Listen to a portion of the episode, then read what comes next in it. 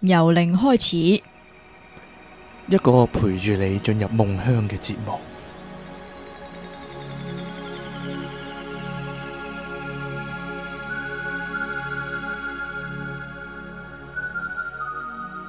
歡迎翻嚟 p o p u p c o m 嘅由零開始啊！呢集呢係我哋嘅特別篇啊，第第三個嘅特別篇啊。咁今日呢，我哋有呢個嘉賓啊，除咗出體傾同埋即其離岸神之外呢，仲有我哋嘅好朋友啊，阿 Eddie。喂，hello，大家好啊！我又嚟搞事啦，唔係 唔係嚟搞事，咁啊點解會有呢個特別篇呢？我哋呢一個特別篇呢，誒、叫做咩題目啊？诶、能量嘅高低係咪啊？係唉，我哋征服再慢慢能 量啦 OK 正負能量，係啦。咁點解會有呢一個特別篇呢？其實呢，就原因就係嚟自呢一位由零開始嘅聽眾啦。咁呢，佢就喺我哋嘅專喺我哋嘅誒羣組裏面呢，就留咗一個 post 啊。佢就話呢，最近呢，有一個深深嘅體會啊。佢感受到咧能誒、呃、靈魂嘅能量高低啊，因為而家咧正處於能量低嘅境況啊，反思咧前排嘅能量咧嘅靈魂能量咧係相對好高嘅，好平安啦，好平靜啦，亦可以咧盡情去體會靈魂四周圍嘅狀況啊。想問下大家有冇覺察到咧自己嘅靈魂能量呢？有啲乜嘢方法可以提升？呢個能量翻返嚟呢？有乜嘢係會令你嘅靈魂能量流失啊，或者消耗呢？出體經驗啊，係咪反而會提升能量呢？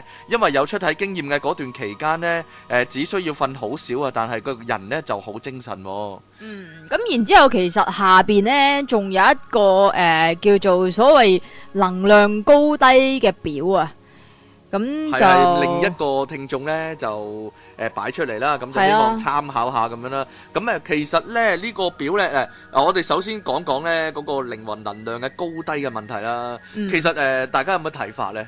你你覺得點其實樣為之靈魂能量高一啲 呢？點樣為之能量高低一啲呢？嗱，其實咧，我睇呢個表嗰阵时，初頭我就覺得，嗯，好似好有參考價值喎。係點解咧？就因為佢有啲數目字啊嘛，即係負負幾多？即係譬如佢最低嘅負能量就係佢寫住羞愧啦吓，咁啊負負二十咁樣樣嘅嚇、最低噶啦，咁但係你有羞愧嘅情況嘅時候，你會覺唔覺得自己好低呢？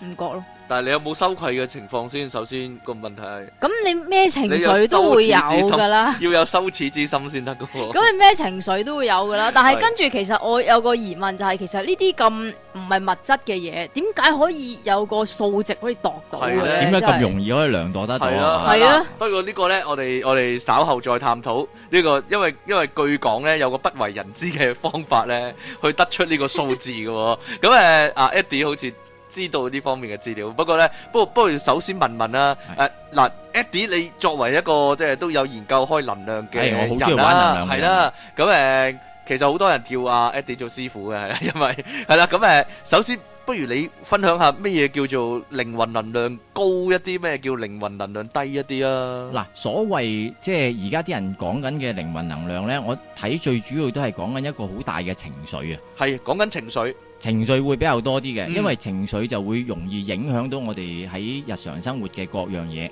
係嚇，令到我哋會有好多唔同嘅體會啊。嚇、即係如如果用香港人嘅講法，因為香港人比較貧乏一啲喺呢方面，就係最最簡單就係開心。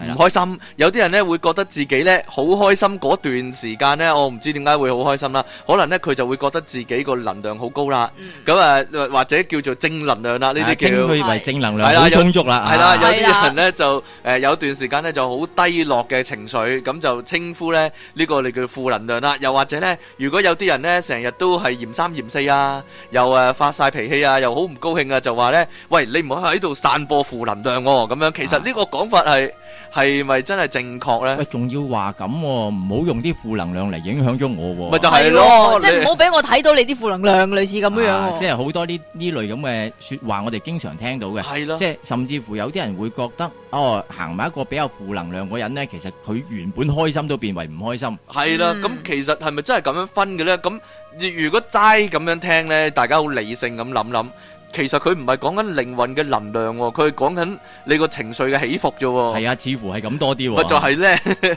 咁其實真係負係係咪真係有負能量呢樣嘢咧？負能量又係咪真係可以傳染俾人嘅咧？真係大家都會咁講啦，即係其實即係正能量、負能量，我哋周不時都會聽到嘅，亦都一啲都唔出奇。好似近十年嘅新興嘅術語啊，誒、係咯會比較多啲啦，但係係啦就一一路以嚟都好多人講緊㗎啦，已經嚇、但係就只不過係大家誒、其實喺呢個節目啊，即係阿 King Sir 嘅節目嗰當中呢，其實大家呢都應該唔係對能量陌生嘅。嗯因為其實都聽到好多即係無論賽斯啊，佢哋都喺度講緊好多唔同能量嘅嘢，嗯所以應該就唔會比較陌生嘅。係但係今次呢，誒特登上嚟呢，就係講翻一啲比較一啲新穎少少嘅 concept 係啊係或者一般性嘅概念啦，嚇。誒、我哋成日都講緊喺即係 New Age 當中，成日講緊好多時都係冇乜分對錯。嗯，嚇，亦係都冇乜誒誒真正嘅正負嘅嘢。咁但係我哋反而會喺即係身心靈界啦，好多時真係聽到好多人講負能量，嗯好多人講緊正能量。係，喺我嘅睇法當中呢，其實基本上能量就冇分正負嘅。嗯但係啊點解咧？嗱，我哋而家睇翻環顧翻四周所有嘅嘢都好啦，其實我哋睇到大部分嘅嘢係一個 cycle 嚟嘅，係係一個循環。係一個循環，嚇、如果我哋係即係我哋當一條直線嘅話，去睇翻嘅話，我哋就會有正負之分。但係如果所有嘢係一個循環嘅話呢，基本上就冇正負之分。嗯嚇、嗯呢、個亦都係即係其中 New Age 當中一個好大嘅 concept 啊。嚇，嗯嚇咁如果佢冇正負之分，咁點解誒，即係咁多人會覺得，譬如頭先所講嗰啲羞愧啊，又或者誒憤怒嘅係一啲叫做唔好負面啲嘅嘢嗯啊係啦，啊負面嘅嘢咧，嗱，我哋首先睇翻個原型先啊，即係所有嘢其實由一個原型而起嘅。嗯，咁誒、我哋周圍啦，即係譬如我哋而家一年四季當中，其實根本上係一個循環。係甚至乎你話所有嘅食物啊，各樣嘢都係一個循環，雨水啊由天度落落嚟，嗯跟住然之後蒸發翻上去，其實都係一個循環嚟嘅。嗱、只要我哋有一個循環嘅存在，所有嘢就會生生不息，唔、嗯會有停嘅一日。係但係如果我哋將任何嘢睇為一條直線嘅話呢，其實始終都會有完嘅一日嘅。嗯嚇，咁亦都係咁講啦，即係喺 New Age 當中，我哋亦都會信會有輪迴嘅。嗯係啊會有翻嚟嘅。其實都係一個循環，其實係一個循環嚟㗎，基本上冇乜點錯㗎。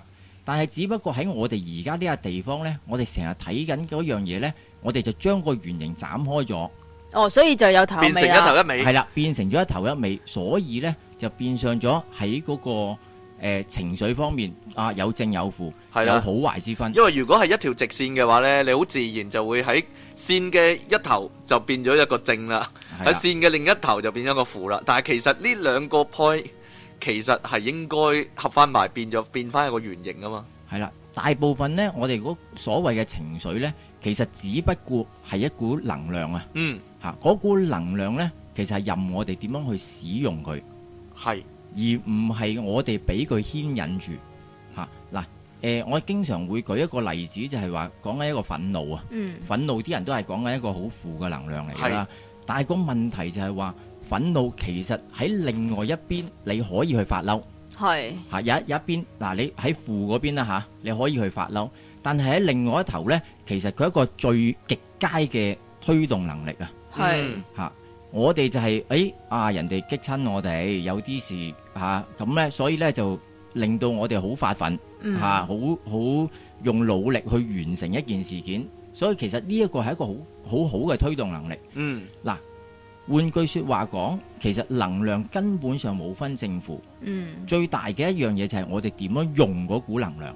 係係，喺呢一度呢，其實誒、呃我哋只不過係俾緊自己嘅心態所牽引住嚇、我哋將嗰件事睇成為好負，甚至乎有一樣嘢就係喺 New Age 當中成日都講緊啊，你要去揾翻你嘅內在啊係，嚇、所有嘢唔好將向外掟，而嗯嗯係而係喺翻自己嘅內在嗰度揾啊嗱。如果我哋將一啲情緒向外掟嘅時候，咁其實咪即係外在咯，嗯，根本係一啲都唔喺個內在裏邊。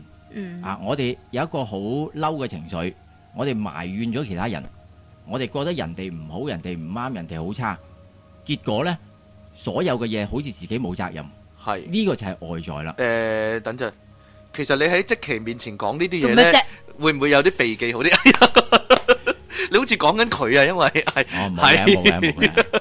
唔唔好對號入座啊！ 哦，唔好對號入座得啦，即其你唔好對號入座啊，知唔知啊？你唔好啊！係啦。 我完全冇諗過係自己。好啦，咁其實呢，誒、如果各位記得呢，之前有套好好嘅動畫電影啊，叫做《玩轉老朋友》喺香港，係啦，其實呢，誒、佢都呢套電影都探討咗好多關於情緒嘅嘢啦。嗯咁、電影入面呢，其中一個好重要嘅要點呢嘅 point 呢，就係、呢，其實每一種情緒都唔係多餘嘅，嗯每種係啊情緒都都有有佢嘅作作用嘅。例如呢，好似啱先所講嘅憤怒，其實呢係用嚟做咩呢？係用嚟俾一個人呢去尋求一個公平嘅對待啦。嗯去尋求自己應該得到嘅嘢啦。誒、如果冇咗呢個憤怒嘅話呢，哦，人哋點對你，你都唔會嬲嘅；人哋點樣糟質你，點樣對你唔好，你都唔會去尋求一個公義嘅。咁、嗯其實嗰個人呢就會生存唔到啊，直頭直頭係生存唔到啊。即係如果佢真係冇憤怒啊，成啊，即係好平靜啦。咁嗰啲叫做好平靜嘅情緒喺個表裏边呢係好高能量噶嘛，係咪先？係咁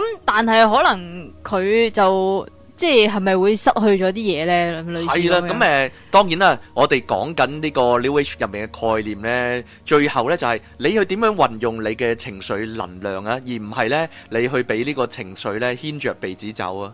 係啊係啊係啊，嗯絕對係咁樣樣。冇錯啦，咁誒嗱，講到呢個平靜嘅問題呢，其實我自己有個咁嘅講，有個咁嘅睇法嘅，就係呢，誒、一個人要點樣先去到最後，哦變得好平靜呢，變得係一個誒好、覺醒嘅狀態唔呢。係啊其實我我又有咁係樣嘅諗法嘅，即係你咁平靜係唔係真係一個好高嘅境界。係啦？誒即係你因為你對所有嘢都好似冇乜感覺咁啊嘛。嗱，呢個就係一嗱個問題就係係呢啦個好緊要嘅問題啊。呢個一個好緊要係咪啊問題，就係一個人你要點樣呢？你要經歷過呢啲所有嘅喜怒哀樂。嗯你可能以前係一個大喜大樂嘅人，你可能以前係一個好容易嬲、好容易發脾氣，亦都可能係一個好容易傷心、好容易失望、好容易好消極嘅一個人。但係經過一啲叫做你自己嘅修為啦，經過你一啲嘅經歷之後，你知道哦，原來呢啲情緒都只係能量嚟嘅啫。原來呢啲情緒都只係我內在嘅一啲正常嘅流動嚟嘅啫。咁到最後你慢慢知道，哦，我其實可以同呢啲情緒係共存嘅。嗱，我又有另外一個睇法嗯嚇。喺 New Age 當中咧，好多時都講緊一樣嘢，就係我哋嚟到呢一個地方啊嗯，即係一係好多人講緊學習啊，係一啦係講緊經驗哼，啊係，啦，講緊體驗啊甚至乎啦，係一出戲嚟嘅啫。係係啊，係一個劇場嚟嘅啫。嗱，我哋有個情緒，我哋有個情，唔係一件壞事，冇錯，只不過係問題就係我哋會唔會入戲去睇嗰樣嘢嗯，啊？如果我哋能夠抽身出去睇嘅時候，你可以好平靜。嗯但係如果你想 enjoy 嗰段劇情嘅話，其實我哋必須要入戲。嗯但係個問題就係我哋入戲之餘，唔可以真真正正俾嗰個情緒影響咗我哋。係啦，嗱，我好中意唐望一句説話㗎。控制下啲餘行啊 嘛。係啊，係啊呢個真係正到嘔啊！真係。誒、基本上呢，唐望嘅講法呢，其實唔係咁易做得到嘅，唔係咁易做，但係你哋可以嘗試。你嘗試過之後，你發現，咦，原來有呢種方式嘅。誒、如如果用澳洲嘅講法就係觀照啦，就係、觀照啦。但係唐望，我覺得再高一啲嘅，因為佢呢講俾我哋聽呢，原來一個人呢可以係有兩個分身嘅，即係一方面。你嘅其中一個部分係投入咗嗰段戲裡面，但係另一部分就係喺外面做一個第三者嘅角度去望住自己去做呢出戲，係啦，呢、個真係高啊！呢、個正正我哋就係要去體驗，即係其實我哋要吸，無論你話吸收經驗好、體驗好，我哋點樣講都好，其實我哋就要 enjoy 緊我哋嘅人生啊！嗯哼，係啦，咁誒嗱，不如我哋講講呢嗰個所謂嘅列表先啦。係啦，我哋講講嗰個所謂嘅列表先啦，即奇唔該， 你你係咪你個機大一啲啊？我 OK 咯，係啊，你個機大一啲 啊，唔係我都可以放大喎。係啦，咁誒，佢話咧誒，人嘅能量層級啊，有好多種啊。第最最低嗰個咧就係負二十啊，就係、呢個羞愧啊。呢、個直頭佢話係咩喎？哦接近死亡添喎，佢話係哦佢話嚴重摧殘身心健康啊。我諗咧，佢講緊呢個羞愧係一個好嚴重嘅狀況啦。如果係真嘅話，咁但係嗱，可能佢可能係受童年陰影影響嘅，直頭係嗰啲父母咧要你個小朋友即係嘅教導方式咧，係令到嗰個小朋友係抬唔起頭做人嗰種啊。嗯係啦，咁大家可以想象下個情況係點啦。好啦，第二級係咩呢？哼，內疚啊，就係內疚。自責啊嗰啲。咁但係如果我即係本人，如果覺得內疚係仲差過羞愧嘅咧，哦咁呢個又點樣量度咧？就我唔係知道啦嗱。咁誒，仲有一個叫冷淡啦，係就係佢話覺得世界睇起嚟冇希望啦。呢個呢個好弊啊！呢個呢個係咪香港人普遍嘅情緒啊？ 呢個係咧，好啦，跟住嗰個叫做悲傷啊，原來悲傷都唔係咁差啊，悲傷只係特排第四，即係尾四啫咁樣。嗯，係啦，跟住落嚟嗰個呢就係恐懼啊。係係啦，咁誒呢個恐懼呢，其實啊，如果如果我哋依家嘅睇法就係、其實恐懼本身都有佢嘅即係作用嘅。係係啦，跟住嗰個呢就係、慾望，我以為慾望係比較高能級啲 添。係啦，佢佢話咧呢、呢個上癮啊同埋貪婪呢都屬於呢個慾望係負一百二十五嘅，跟住落嚟呢就係、憤怒啊，憤怒幾高嘅喎、 憤怒係負誒呢個一百五十。係正一百五十啊，定係點樣唔啊？係，其實佢應該全部都係正嘅，全部都係正但啊係但係咧，即係佢嗰個數值全部都係正，但係就誒、呃叫屬做於低有嘅。係咯，叫有高低之正分得咁低啊！樣。呢係個啊正一百五十就係呢個憤怒。誒，佢話會導致憎恨啦，同埋呢個侵蝕呢個心靈咯。哇，講到咁嚴重嘅呢係咧，個正一百七十五咧就係驕傲啊，驕傲係啦，呢度寫住五個字啊，即其離昂神啦，係啊， 係啦，係啊，自我膨脹，我抵制成長，咦，做乜啫？冇嘢啦。 好啦，跟住嗰個咧就係呢個正開始去到正面啊，就係呢個誒正二百咧就係呢個勇氣啊。係啦，嗰啲日本嗰啲卡通成日都提住嘅嘢。系啦，勇氣佢話有能力把握機會喎。誒係啦，跟住第二百五十五咁咧但係其實我又覺得你憤怒都有能力把握機會嘅啫。啊，好難講。我覺得點樣分呢？其實誒、呃我覺得呢個分法呢，我自己就唔係好認同啦。不過我哋姑且講埋先啦。哦，啊，呢、個正二百五十呢，就係淡定喎，淡定有奶茶錢剩，係啦。嗯拜拜。靈活同埋冇分別冇分別性嘛？誒、呢、個淡定啊，其實同同冷淡係咪一線之差呢？你覺得？我覺得係噶，即係係咪啊咩叫淡定有錢剩啫？即係你即係好 lay back 咁樣去去睇一樣嘢，你就好淡定啦嘛我。諗冷淡就係直頭冇反應啦，淡定呢就係好冷靜咁樣去處理啲事件啦。係嘛？哦我咁樣姑且咁樣講啦，係係啦嘛。？咁即係其實即係嗰啲唔好快，唔係唔好急，但係要快嗰啲係我嘛？唔知啊。 跟住呢個呢，正三百一十呢叫做主動喎，係啦，正三百五十呢就係呢個寬容啊，咁如果你有慾望，你都會主動去得得到佢嘅啫。淡定主動寬容喎。咁點啊？你要學習呢啲喎，我覺得。係啊， 跟住正四百呢就係呢個明智啊。有幾明智啊？佢話呢，愛因斯坦同弗洛伊德呢就係明智啦，即係有智力啊，有智慧啊。好啦，跟住呢個呢，正五百呢就已經係好高嘅層級噶啦。呢、個叫無條件的愛啦，同埋永久性嘅愛喎。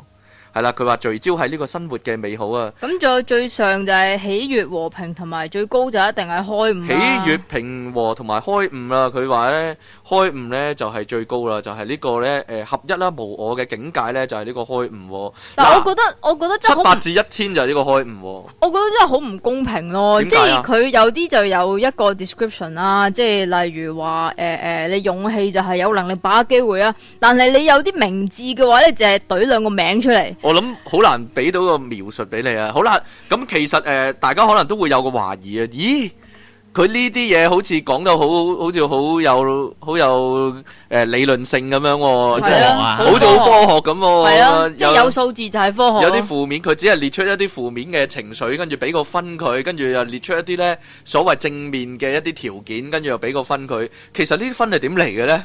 嗱，誒、我哋睇呢個分點嚟之前，誒、都想講一講啊。好啊嚇頭先阿即奇一開始講嘅時候就講羞愧啊嘛。嗯其實我哋發覺到一樣嘢就係、嗱，羞愧係一股情緒係，OK，無可置疑啦。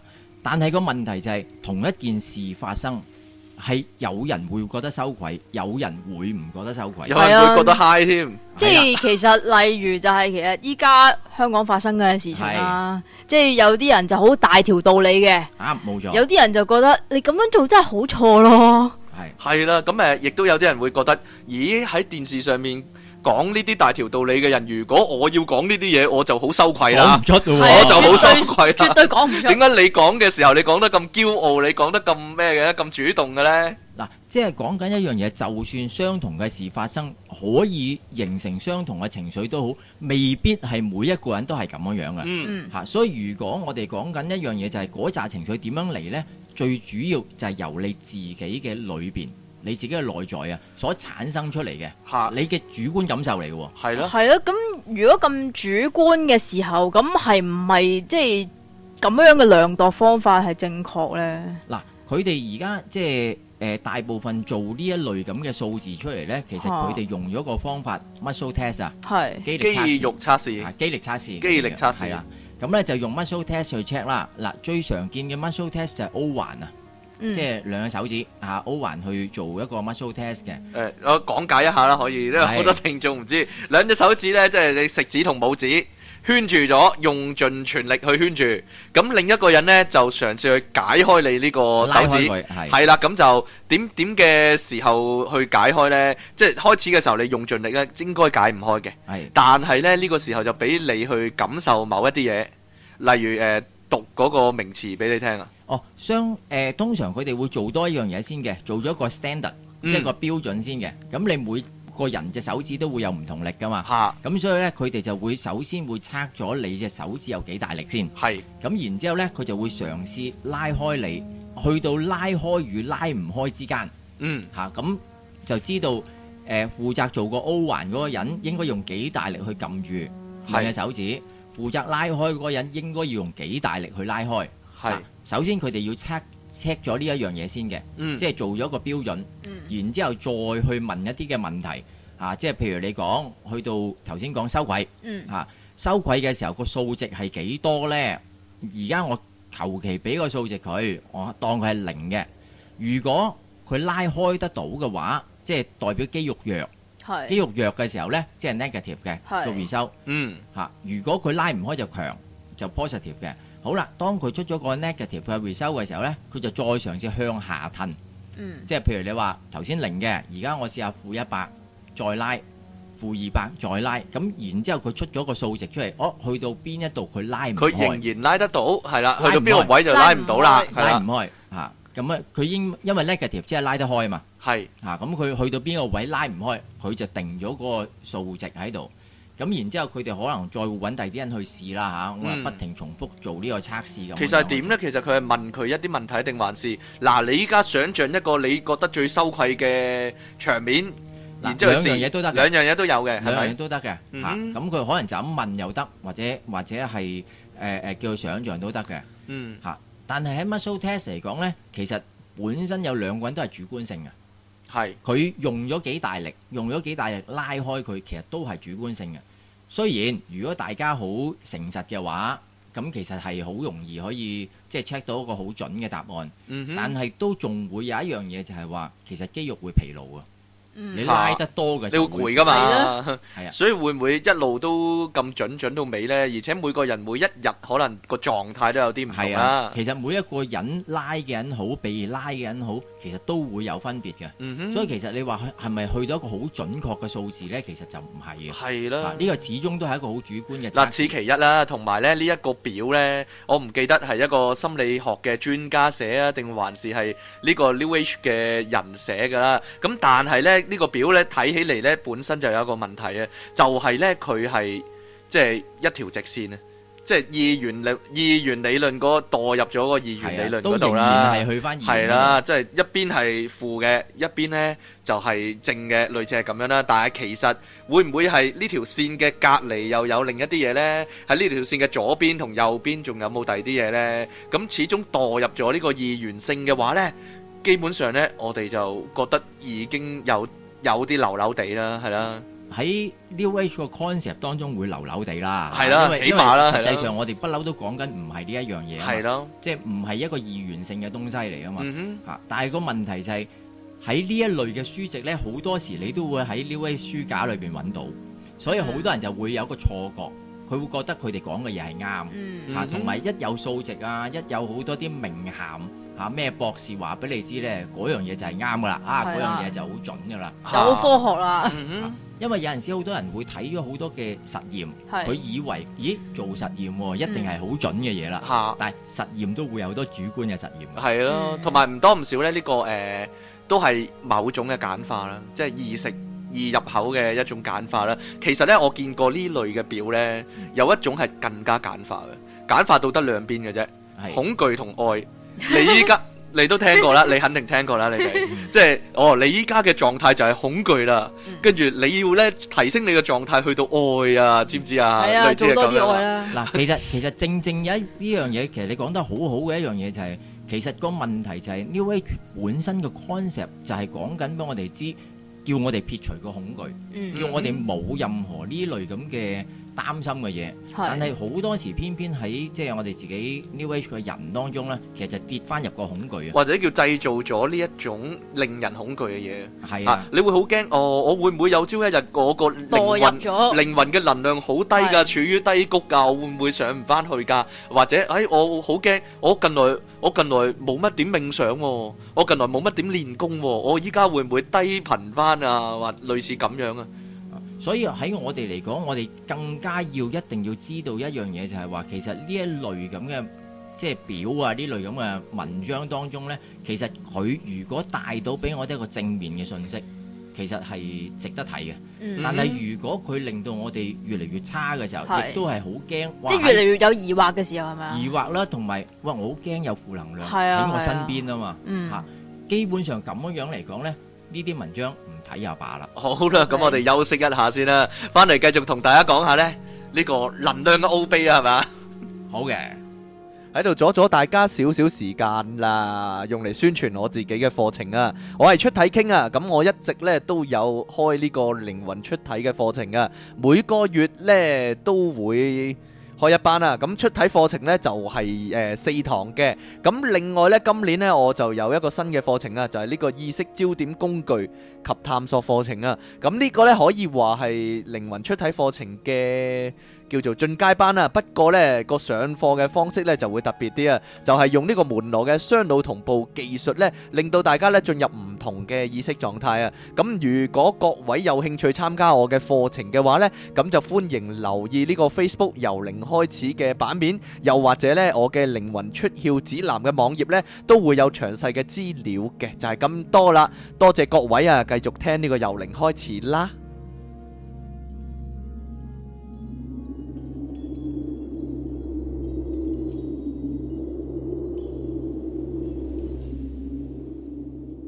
繼續係呢個。呢個由零開始啊，繼續有出體傾同埋即其利昂神啊。今日咧有我哋嘅好朋友啦，啊 Eddie 啊，咁誒其實嚟多一個噶，嚟咗嚟 多嚟一個多咗個嚟多一個啊啊阿 Miu 啊，係啊，咁誒我唔知佢出唔出聲啊，不過依家咧佢好似好似仍然係啦， 仍然懶洋洋咁樣啊，有少少悶悶不樂咁呢樣個啊叫消極，呢個叫 係啦。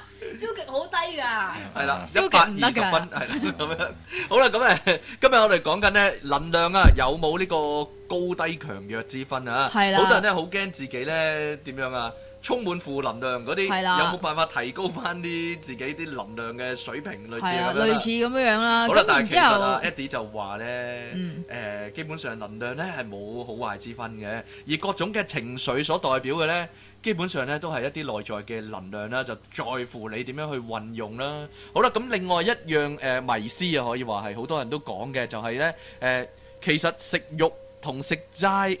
係咪話都有好壞之分呢？係咪好多人好似照好多人所講啦，食肉呢就係、比較高能誒、呃比較低能量一啲，低係層次一啲啊，或者呢衰一啲啊。係，咁啊然之後食齋呢係啦。如果食素嘅話咧，就可以有助提升翻個能量咁樣。係啦，或者個振，好多人都講個振頻啊，係啊，個頻率啊，係啦，就會比較高一啲喎。食食得多素嘅話咧，你個靈力啊、靈性啊都會高啲喎。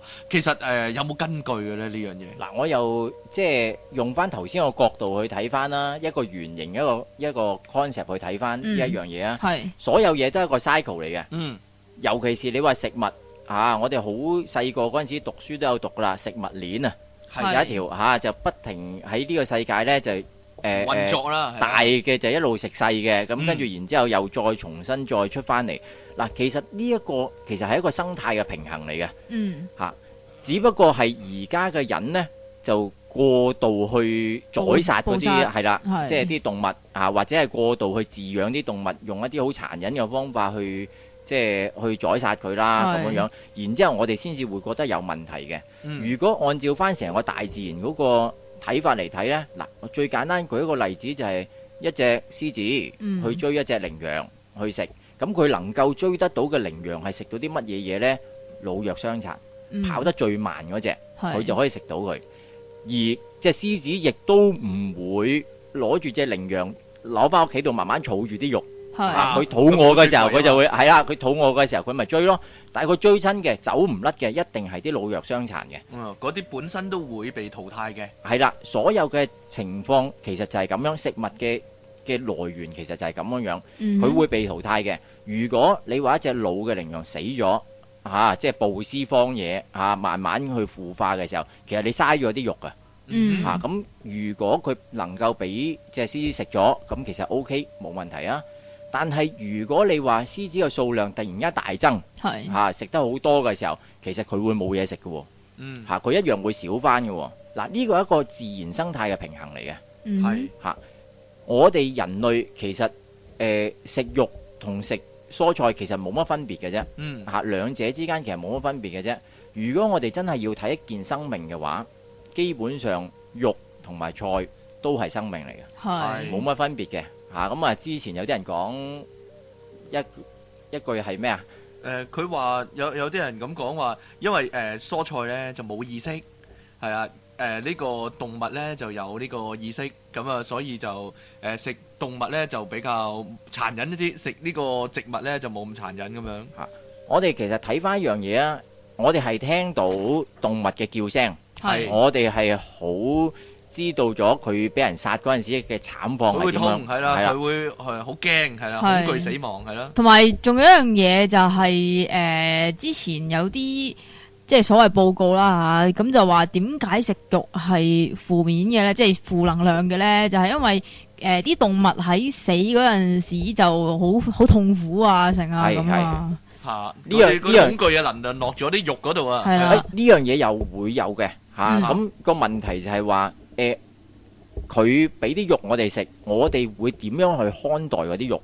嗯，嗱、如果誒、呃生命延續生命係嚇，佢俾咗啲肉你食，你能夠活出一個好好嘅生命，係你能夠活得更加好，可以造福到呢個世界嘅，其實佢不枉俾你食嘅。嗯係但係相反嚟講，如果你睇唔起嗰啲肉，完全覺得哦，因為你低等過我，所以我就要食你。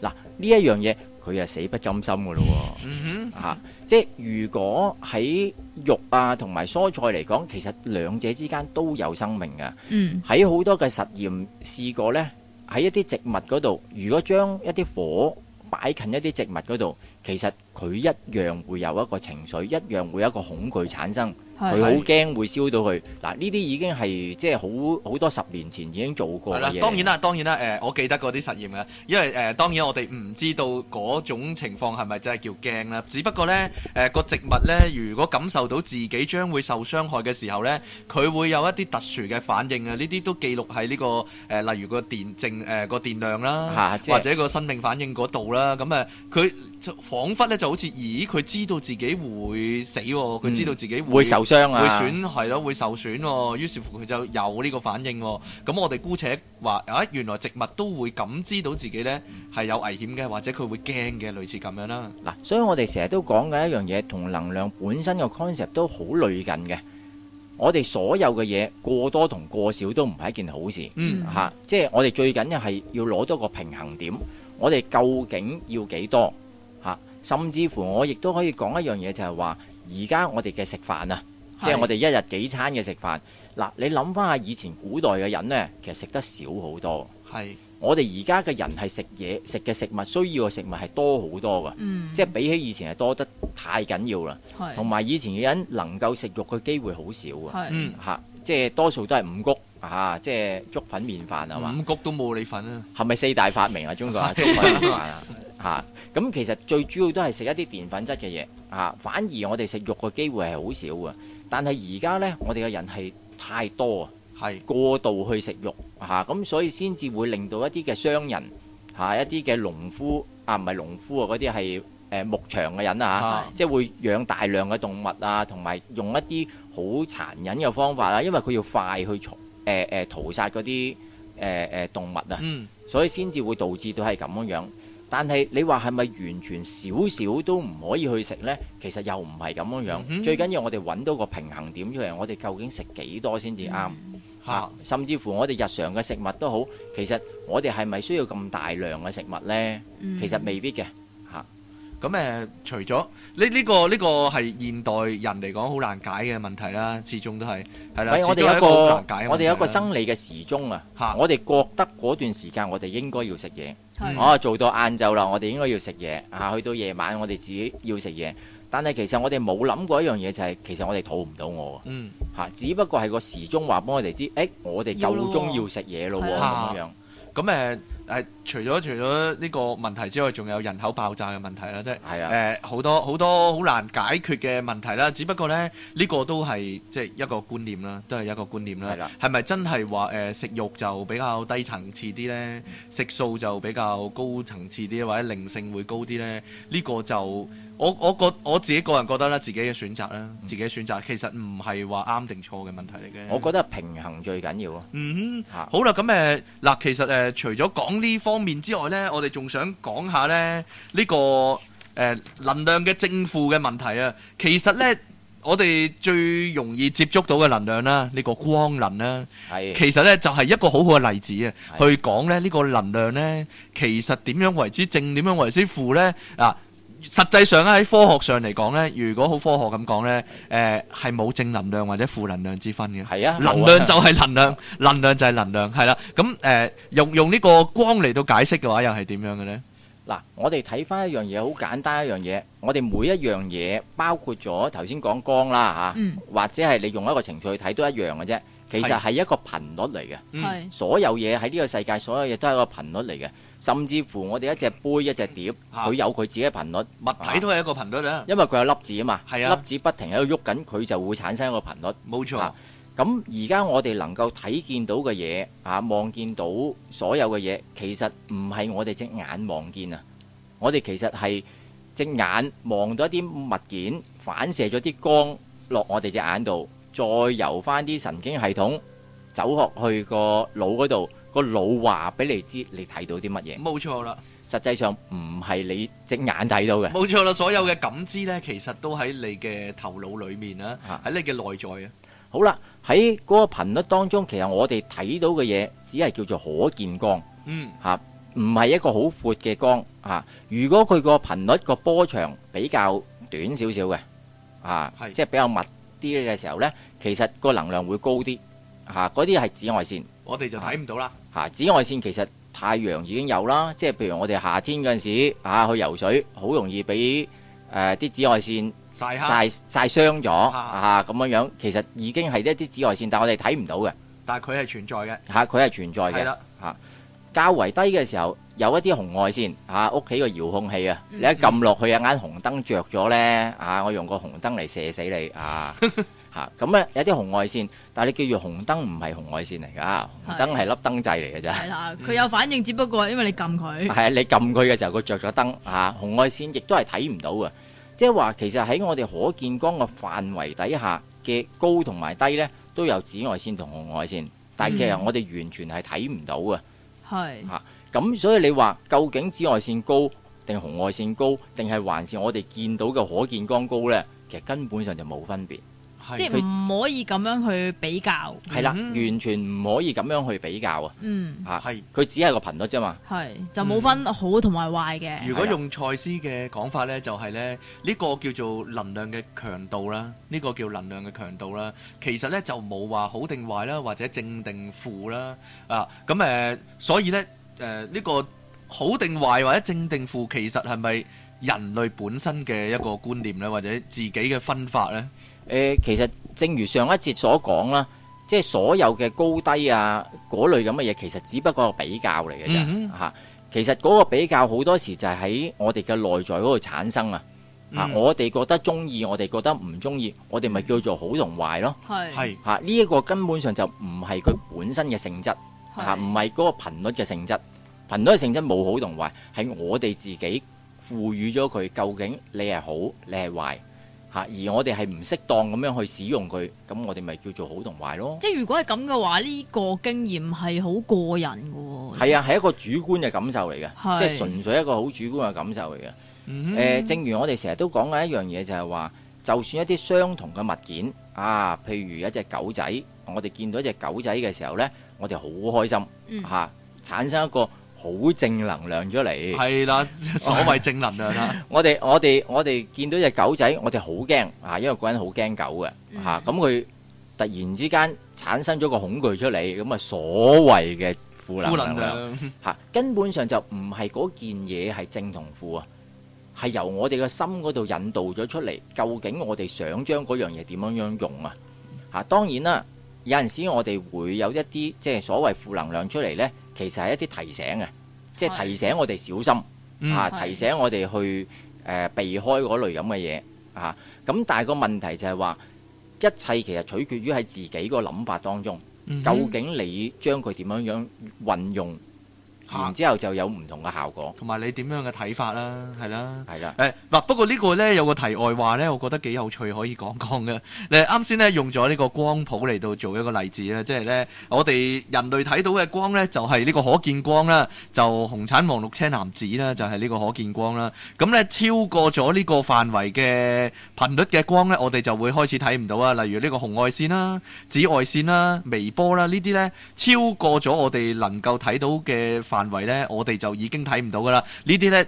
呢啲名都係人類改㗎，呢啲名都係人類改。佢當本然身冇名啊，大自然之中佢哋係冇名噶，咁令我哋聯想到一個問題啊，就係呢好多時呢啲人咪話佢誒會有機會睇到一啲現實世界其他人睇唔到嘅嘢哦嘅。係啊，係啊例如靈體，又或者有啲人呢，成日都會有啲咁嘅獵奇嘅資料啊，或者新聞啊咁講啊。有啲人呢，突然間見到呢一個呢鬼城啊，或或者一個叫做古代嘅誒、呃、遺跡嘅幻象，嗯但係佢見到嘅啫，但係其他人見唔到嘅。而且呢，佢行開咗或者擰轉咗，再望翻呢，就已經見唔到啦。我甚至乎呢，以前我哋講呢個全像宇宙投影嘅時候呢，甚至乎有一單咁嘅 case 啊嘅，就話呢。有啲人呢落到去個花園嘅時候呢，見到呢全部啲古裝人呢就喺度行嚟行去啊！佢就懷疑自己，咦？點解一瞬之間好似穿越時空咁樣去咗古代？入咗古代，係啦，跟住過一陣行翻轉頭幾步路，跟住咦已經冇咗啦嗰啲嘢。其實呢，用呢、個即係光譜嘅理論去解釋嘅話呢，我哋都會聯想到呢，會唔會除咗嗰啲光嘅頻率係有啲範圍我哋睇唔到之外呢，會唔會直頭係有啲物體啊？嚇佢嘅頻率因為太高或者太低，超越咗人類能夠感知嘅範圍，而呢嗰啲嘢其實一路都喺度嘅。嗯但係有啲人呢就會因為唔知點解啦，會突然間感知得到，而呢其他人呢，正常嗰啲人呢，所謂就會感知唔到啊。呢啲呢會唔會就係呢嗰啲所謂嘅次物質啊？阿賽斯成日咁講嘅，有啲嘢叫做次物質啊，即係呢喺物質之下。佢未真正成為物質啊？點解會有呢啲次物質呢？賽斯有個咁嘅講法啊，就話呢，原來呢人類呢會不停咁思想噶嘛，我哋會有一個腦部嘅活動噶嘛。其實我哋嘅意識呢，去做一個思想啦，去做一個幻想啦，或者喺想像之中創造嘅時候呢，就會創造咗呢啲咁嘅次物質出嚟。當呢啲次物質，例如說你成日都諗，喂，你想有好多錢喎、其實呢個咁嘅事件呢，就已經變成咗一個次物質啊。但係呢，要幾時佢先至會浮現變成一個真正出現喺我哋嘅世界嘅事件呢？可能呢，就要等佢嘅能量夠強啊，咁我哋先會全部人都感知到，而呢個呢，就變成一個所謂官方嘅事件啦。但係當然啦，因為我哋嘅思想嘅能量唔係成日都咁強啊嘛，好多我哋幻想中嘅嘢呢，或者嗰啲影像呢，就只係停留喺嗰個次物質嘅階段，永遠都唔會成真啦，就係咁啦。咁所以呢，誒、都有個講法就話呢，誒、要創造一樣嘢或者要創造一個你想要嘅事件呢，用一個影像嘅方式去創造呢，或者個個心像嘅方式去創造呢，會比較有效啲喎，係咪啊？呢個就啊呢樣係嘢咪係啊，吸引力法則係啦佢點樣所講做嘅啊？嘢係啊，系啦，咁啊，阿 Eddie 你好似對呢個觀賞好有呢、個好有研究喎，或者好內行喎。嗱，頭先我聽阿 King Sir 咁講呢，我就突然間諗起咗一樣嘢呢，就係即係我哋成日都講啊，即係能量嘅聚合啊。係你能夠聚合到一定嘅範疇嘅時候呢，嗰件實相就容易出嚟。嗯咁亦都講翻，即係頭先我哋可見光個範疇呢。嗱，其實誒、能量本身係一團氣體嘅東西啊，即類係似氣體咁嘅嘢啦，係啦，即係我記得之前有一集都好似講過點樣去睇啊嘛，係我啊哋係啊，我點哋樣去睇觀察呢個能量啊嘛？其實能量係睇到嘅，即係即係誒喺我嚟講好具體睇得到添，即嗯係好好清楚去睇得到啫。咁只不過係我哋經過一啲練習底下呢，我哋能夠超越咗我哋可見光嘅範疇，嗯，你能夠睇得多更多嘅頻率，所以你就會變咗，即係佢能夠具體化，係可以顯現出嚟呢誒樣最嘢。最容易理解嘅就係有啲人會睇到氣場啦。係啦係啦其。實呢種就唔唔罕見嘅呢種人就係啊係啦，絕對唔罕嘅，因為實際上即係亦都唔係好難睇得到嘅係啫啦嚇。咁、所以個問題就係話，我哋係咪可以超越咗嗰段咁嘅可見光嘅範疇，然之後睇得到呢？嗯一定得嘅。係但係首要有一樣嘢呢，就要過咗一關先，嗯就係、你自己嘅意識嗯嚇，係甚同埋你嘅潛意識。因為有陣時有啲情況底下呢，喺個你個腦解釋唔到嘅嘢呢，佢就當佢冇嘅。係啊，或者擅自刪除咗，係啦係啦，佢所以咧有啲人好容易睇到，有啲人就會好難睇到個原因就係咁樣樣。只要你放開個心，接受咗，係啦你接原來係真係有嘅，係啦，係啦，甚至乎你唔好否定佢嚇、啊你覺得可能有啦，又可能冇嘅，都冇問題嚇、啊但係如果你一開始嘅時候否定咗佢呢，咁你就更加之難睇嘅。係啊。嗱，不如最後呢，今集去到差唔多時間啦，你你醒下啲聽眾啊。嗱，我哋點樣練習觀賞呢？嗱，因為呢，我聽阿 Eddie 講呢，其實。如果一個好嘅觀賞嘅能力呢，直頭係你創造咗嗰樣嘢出嚟之後呢，你係可以自己睇到嗰樣嘢嘅，誒、呃自己睇到同摸到添，自己啊睇到同摸到。到。基本我哋應上該點樣練習呢？如果由冇到有，基本上呢，誒、呃我就會較為喜歡用一個方式就係做冥想啦，嚇、嗯哼我自己即係即係會比較中意用冥想啦。咁喺冥想開頭第一個階段呢，你就只不過係需要靜嘅啫，係你個人唔好咁多雜念，而嗰啲雜念係會影響到你創造嗰件嘢出嚟嘅。嗯嚇、所以開頭要靜嘅啫嚇。只要你能夠有一段嘅短時間，唔需要好長啊，短嘅時間開始靜呢，其實下一步呢，你可以練習嘅係一啲觀想。嗯觀想呢，其實我嘅形容就係話，所有嘅觀想呢，都從幻想開始。係係幻想同觀想嘅分別其實好簡單嘅啫。幻想就係你諗緊一樣嘢，嗰樣嘢未必會真正成形得到嘅。係觀想就係你諗緊嗰樣嘢嘅時候，嗰樣嘢已經開始成形得到，呢、個叫觀想。嗯係咁誒、呃正如我哋成日都，即係我自己成日都會玩嘅一啲能量球啊，嚇、即係譬如我哋投射一個能量球喺我哋前邊，嗯咁我哋其實伸手去摸咧都可以摸到嘅。嗯你當然你睇亦都可以睇得睇得到嘅。嚇、係咁呢個首要最緊要就係個心夠靜係嚇、然之後你自己不斷嘗試下去觀想有一個波喺你嘅前邊。嗯呢個就要凝聚個注意力啦，係啦，嗱，所以我頭先講嘅一樣嘢，能量嘅凝聚啊，係嚇，其實你就只不過係將你嘅專注力力去凝聚咗一嚿能量喺度，你無論睇或者摸都可以摸得翻睇得到嘅，嗯咁就係成功啦，係一個好嘅觀賞啦。 O K 嗱，其實咧，如果真係做得多又做得成功嘅話咧，意思即係話咧，你係有意識地或者有企圖地去創造呢呢啲咁嘅所謂次物質出嚟。係係冇錯啦，，然之後呢，先至有機會呢，真係所謂叫做心想事成啦，或者叫做有意識咁運用你嗰個叫做誒、呃秘密啊， 即係嗰 個嗰個創造嘅能力啊，啊，即係意念嗰個創造實即相係嘅所能力啊謂嗰個吸引力法則嘅時候，嗰嗰樣嘢其實都係教你咁做嘅咋。嗯哼即係不停，即係只不過可能具體化啲。你想要一間誒好靚嘅樓，你就不停喺度睇住嗰間樓啦，啊即係係即係貼咗喺前邊，不停喺度望住佢。其實嗰一樣嘢都係不斷令到你嘅思想去信咗嗰樣嘢。嗯你信咗嗰樣嘢，創造就容易；如果你唔信嘅話，創造就係好難，冇錯啦。好啦，咁誒嗱，我哋今集差唔多啦喎時間。係好快脆啊！係啦，唉我哋 嗱遲啲呢，可能呢，我哋仲有一啲關於能量啊、關於呢個靈氣啊嘅一啲話題呢，可能都會請阿 Eddie 上嚟同我哋講啊。啊如果有分享啲一咩下大家想知道啲咩問題嘅時候，亦都可以係啦，喺我經由零常開啊講始嘅啊 News Group 嗰度，係啦，喺由零開始嘅群組嗰度同我哋分享下啦。咁我哋呢，可能都會出一啲叫做特備節目啊，同大家講下啦。啊講啲有趣啲嘅問題啦。係啦，咁我哋下次節目時間再見啦喎。拜拜拜。拜。拜拜